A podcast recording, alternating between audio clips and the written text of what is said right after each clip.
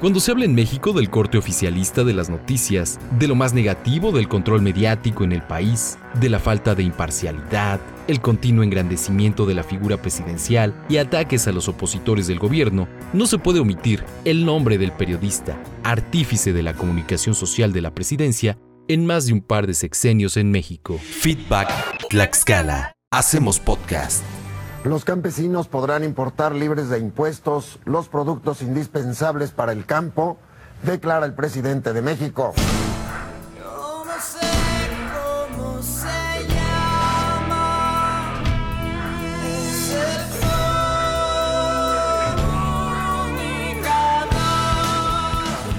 No somos radio, somos lo que le sigue. Jacobo Zabludovsky, Pionero del periodismo televisivo en México, después de incursionar en la radio, alcanzó la fama internacional en uno de los consorcios más importantes en el negocio del entretenimiento a nivel mundial, empresa de cuyo nombre no quiero acordarme, y ustedes tampoco. Ahí, fungió como titular del programa 24 horas que ocupó el prime time nocturno por casi 30 años, concluyendo su ciclo hasta 1998. 24 horas con Jacobo Zabludovsky. Entre los momentos más icónicos de la carrera de Zabludovsky se encuentra la narración hispanohablante de la llegada del hombre a la luna, así como entrevistas a personajes como Salvador Dalí. Es una anticipación del famoso código genético. Quiere decir la estructura molecular del ácido desoxirribonucleico. ¿Y eso para qué sirve, maestro? Para la inmortalidad Pese a todos los momentos sobresalientes y para su mala fortuna, a don Jacobo también se le relaciona y se le recuerda vinculado a lo más negativo del control mediático del gobierno mexicano.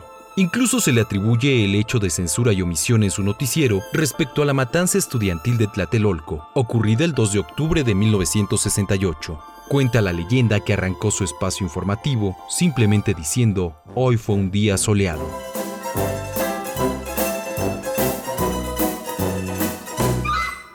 A la fecha, nadie que le haya visto en la tele en alguna ocasión olvidará las interrupciones de su secretaria para decirle, licenciado, en la línea está el señor presidente, a lo que Jacobo contestaba con un sonoro, gracias Lupita o Reinita según fuera el caso, y con el teléfono al oído como elemento teatral, saludaba, Señor presidente de la República, muy buenas noches. Escuchaba con atención las palabras del jefe máximo, le hacía alguna pregunta cómoda y le agradecía hasta la saciedad.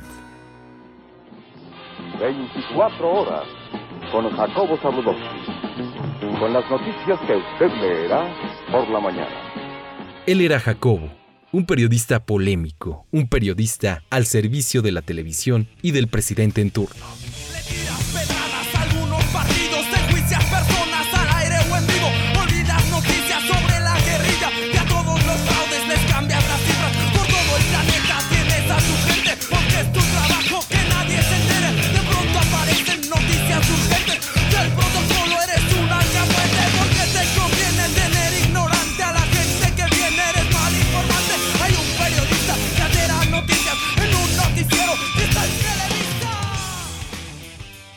Feedback Tlaxcala. Hacemos podcast.